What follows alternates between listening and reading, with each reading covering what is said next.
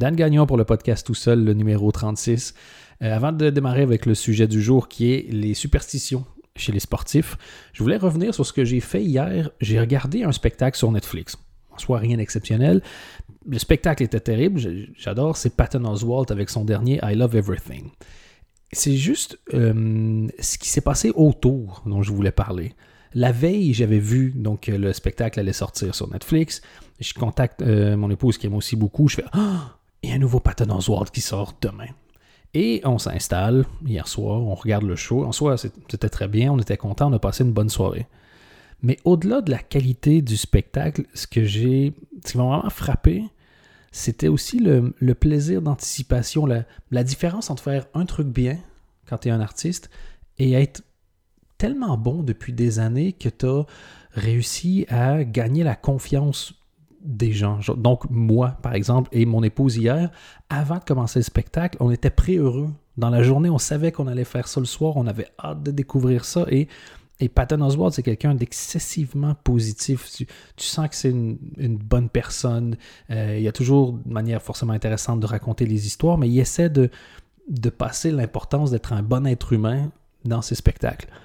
Et ce mood-là positif, fait en sorte, et, je sais pas, ça m'a frappé pendant que je regardais le show. D'habitude, si on regarde une série avec mon épouse, on, regarde une série. on regarde droit devant, puis on regarde la série. Et là, on s'est installé vraiment plus en mode euh, collé, avec vraiment le sourire aux lèvres avant de commencer. Et je me suis dit, waouh, quel fantastique euh, dommage collatéral positif d'être un, d'être un artiste, avant même d'avoir commencé à présenter ton matériel, les gens étaient déjà heureux. J'ai passé une bonne soirée parce que le spectacle était bon et parce que je savais que le spectacle allait être bon ou j'allais être content de voir quelqu'un que j'aime à l'écran. Et, euh, et je trouve que c'est tellement une valeur ajoutée à quoi que ce soit que tu puisses faire. Et, et c'est pas genre nécessairement de, de, toujours dire des choses positives. Il y en a qui vont avoir exactement la même sensation avant de regarder un film d'horreur, par exemple, mais mais ce plaisir qui est, hyper proche de celui de l'enfant, en fait, qui a complètement confiance en ses parents, ou peu importe ce qui va se passer, il sait que ça va être bien. Eh bien, quand c'est un artiste que t'aimes, tu te laisses vraiment aller porter en disant comme vas-y, fais ton truc, peu importe c'est quoi, on est content de le regarder. Et donc voilà, je vous suggère donc au passage évidemment, je crois qu'il y en a trois spectacles de Patton Oswald sur euh, Netflix. Et si vous aimez cette vibe-là hyper euh, positive, encore une fois, je ne suis pas en train de, débusquer un talent caché, mais Sarah Silverman a vraiment, euh, dans une logique un peu plus crue, mais exactement le même fond de j'essaie de, donner de la valeur au fait d'être un bon être humain. Donc voilà, ça c'était la petite parenthèse sur la comédie et on va plonger directement dans les superstitions euh, pour les sportifs. Si vous prenez ce numéro-ci sans avoir entendu le numéro 35, je vous conseille d'aller l'écouter aussi parce que c'était les superstitions de manière générale euh, des auditeurs et par pays aussi. Donc vos histoires étaient super et les histoires de différents pays, moi en tout cas, me fascinent totalement. Et c'est ce qui fait que j'ai dû le faire en deux blocs et aujourd'hui c'est chez les sportifs. Euh, il y en a plein qu'on connaît déjà. Il y a plein qui sont réputés euh, pour être remplis de superstitions. Les joueurs de tennis, entre autres, on en parlait au dernier épisode. Raphaël Nadal, euh, entre autres. Zinedine Zidane, qui, comme Wayne Gretzky ou hockey, d'abord chaussure gauche, puis chaussure droite. Il y a tous ces trucs-là. Moi, j'ai essayé de trouver celles qui sont les plus, soit forcément surprenantes, qu'on a moins entendu parler, ou plus marrantes. On commence avec Pelle Lindberg. Pelle Lindberg, comme son nom l'indique, est suédois.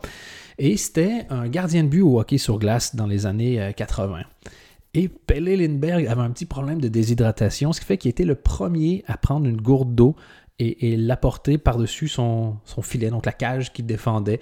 Et les gens trouvaient ça un peu louche. Sauf que c'est pas les seuls breuvages que Pelle Lindberg pouvait boire pendant un match. Au hockey, la façon dont ça fonctionne, hockey sur glace, c'est que tu as une première période de 20 minutes, après ça, entracte, deuxième période, entracte, troisième période. Et le superstitieux Lindbergh demandait qu'il y ait toujours euh, pour lui un breuvage particulier qui venait euh, de la Suède. C'est un breuvage qu'on appelle la Prips. Et la Prips, c'est, oui, de la bière. ce sportif de haut niveau qui a gagné le trophée du meilleur gardien à sa dernière année dans la ligue, complète dans la ligue, buvait de la bière entre les périodes et il fallait attention que ce soit la même personne du personnel qui lui serve sa bière et c'était toujours avec deux glaçons. Pas un, pas trois, il n'allait pas le boire, deux glaçons. Le problème avec Pelé Lindbergh, c'est qu'apparemment, il n'aimait pas la bière juste pendant les matchs. Euh, il est décédé le 10 novembre 1985 d'un accident de voiture où il y avait deux fois et demi la limite d'alcool permise dans le sang. Mais c'est tellement une légende chez euh, l'équipe, qui est donc les Flyers de Philadelphie, que son numéro, le 31, n'a pas été retiré. Retiré, ça c'est quand on retire un numéro, c'est plus aucun joueur d'une franchise a le droit de le porter par respect pour celui qui a vraiment représenté ce numéro. Forcément, au foot, euh, au soccer, ça serait plus chiant parce que si tu peux plus porter le numéro 10, ça limite un peu, mais hockey sur glace, donc c'est différent. Mais même si son chandail, donc son, maillot, n'a jamais été retiré officiellement par les Flyers, en 35 ans, il n'y a plus jamais un seul joueur des Flyers qui a porté le numéro 31. Les gardiens, au début, au hockey sur glace, sont donc particuliers. On dit qu'il faut être un peu fou pour être gardien. Euh, Patrick Roy, qui est une des plus grandes légendes de tous les temps, qui est au Hall of Fame, donc au Panthéon, au Temple de la renommée du hockey sur glace. Lui, faisait deux choses. Il y avait énormément de tics déjà, mais il parlait à ses poteaux. Il considérait que c'était ses amis, il y avait des conversations avec ses poteaux. Et avant un match, il regardait son, son but, donc sa cage, et il se concentrait très fort. Et mentalement, ce qu'il faisait, c'est qu'il essayait de rétrécir le goal. Voilà. Peu importe ce qui fonctionne, vas-y. Euh, il y avait aussi Eddie Belfour, qui a entre autres été pour les Capitals de Washington, les Blackhawks de Chicago, qui lui était surnommé The Eagle ou Crazy Eddie. Et Crazy Eddie, euh, parmi les choses qu'il faisait, détestait qu'on touche son équipement. Et euh, apparemment, chaque début de saison, il avertissait tous ses coéquipiers dans le vestiaire en disant Bon, ben les gars, juste petit rappel, euh, j'aime pas qu'on touche à mon équipement. Si un de vous touche à mon équipement, ben je le tue. Ça va? Et donc voilà, ça devait mettre une bonne ambiance. On reste dans le hockey sur glace, mais cette fois-ci, on va parler des fans. Parce qu'il y a des coutumes, euh, encore une fois, soccer, football, il y a les maillots, les chants, il y a une série de choses qui peuvent être, euh, être faites. Et il y a deux équipes qui avaient des traditions vraiment particulières. La première, c'est les Panthers de la Floride. Quand tu fais trois goals, donc on le au Québec un tour du chapeau, en anglais donc un hat trick. Et euh, pendant la saison 95-96, donc 1995-1996, un joueur des Panthers qui s'appelle Scott Mellenby avait vu un rat dans les vestiaires et avait tué le rat avant le début du match. Et euh, il a marqué deux goals pendant ce match-là. Donc les gens ils se sont dit Oh mon Dieu, hat trick, c'est trois. Il a tué un rat, il a fait deux goals. Rat trick. Et donc, euh, les gens se sont mis à jeter des rats en plastique sur la patinoire ça a tellement été euh, quelque chose de populaire et d'intense que dans l'amphithéâtre, donc dans l'aréna des Panthers, tu pouvais acheter des rangs en plastique. Et il y a des images assez célèbres de gardiens d'ailleurs qui, après un goal, se cachent dans leur, euh, dans leur filet, dans leur cage, parce qu'ils savent qu'il va y avoir une pluie de rats qui vont tomber. Et c'est devenu tellement problématique que la Ligue a dû interdire la vente des rangs en plastique euh, dans l'aréna des Panthers, la Floride, et aussi les menacer d'avoir une pénalité. Euh, pour avoir retardé le match. Malgré tout, c'est pas la chose la plus dégueulasse que les gens ont lancée sur la patinoire dans des matchs de hockey de la NHL, donc la Ligue nationale de hockey. À Détroit, en 1952, à l'époque, euh, il fallait 8 matchs, 8 victoires. Il fallait gagner 8 fois pour remporter le fameux trophée, donc la Stanley Cup, la Coupe Stanley. Et euh, au début des euh, playoffs, donc des séries éliminatoires, il y a un fan qui, pour représenter les huit victoires, a pris avec lui, on va savoir pourquoi, une pieuvre. Et il a lancé la pieuvre sur la patinoire. Et pendant des décennies et des décennies, des gens lançaient des pieuvres sur la patinoire. De mémoire, aujourd'hui, c'est aussi plus légal parce que. Parce qu'un million de raisons. Parce qu'un million de très, très bonnes raisons. Euh, on va changer de sport maintenant. Le NASCAR. Le NASCAR, pour ceux qui ne voient pas, c'est donc du stock car. C'est des, voitures vaguement de route qui font des distances, comme par exemple les 500 miles d'Indianapolis. Donc, à la grosse louche, je dirais quoi, plus ou moins 700 km. Et ils tournent en rond. C'est excessivement populaire, pardon, aux États-Unis. C'est vu comme étant populaire principalement chez, les rednecks d'ailleurs. Et si euh, vous êtes fan de Will Ferrell, il y a un film, La légende de Ricky Bobby, Talladega Nights, qui parle justement d'un conducteur de NASCAR, de stock car. Absolument fantastique. Forcément, beaucoup de, superstitions dans ce sport. Euh, par exemple, tu ne peux pas avoir, ou vendre des arachides avec des écailles pendant une compétition de NASCAR. Parce que la légende veut que quand il y avait des gros accidents, on retrouvait souvent dans les voitures des restes d'arachides. Même principe, tu ne peux pas avoir de billets de 50 dollars sur toi parce qu'apparemment, une fois, il y a eu un accident et tout ce qu'on a retrouvé dans la poche de l'accidenté, c'était deux billets de 50. Donc voilà, si un jour vous allez aux États-Unis et que vous allez au NASCAR, n'achetez pas des peanuts avec un billet de 50 balles. Vous allez vous faire regarder comme un amateur. Euh, il y en a qui vont plus loin. En Équateur, euh, juste avant le World Cup euh, en Allemagne, donc la Coupe du Monde en 2006, l'Équateur s'est dit, garde, il faut vraiment qu'on ait au bout de l'idée. Il faut qu'on ait un excellent résultat. Qu'est-ce qu'on pourrait faire pour booster nos chances de gagner la Coupe du Monde? Et en toute logique, ils se sont retournés euh, vers un expert du vaudou. Tamarenda Naichapi est allé dans les 12 stades où il allait avoir des compétitions pour faire une prière. Est-ce que ça a fonctionné? Uh-huh.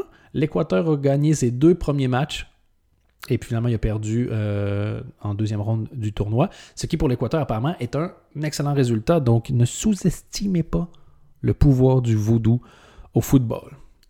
Basketball maintenant. Lui, je, crois que c'est mon préféré. Jerry Tarkanian.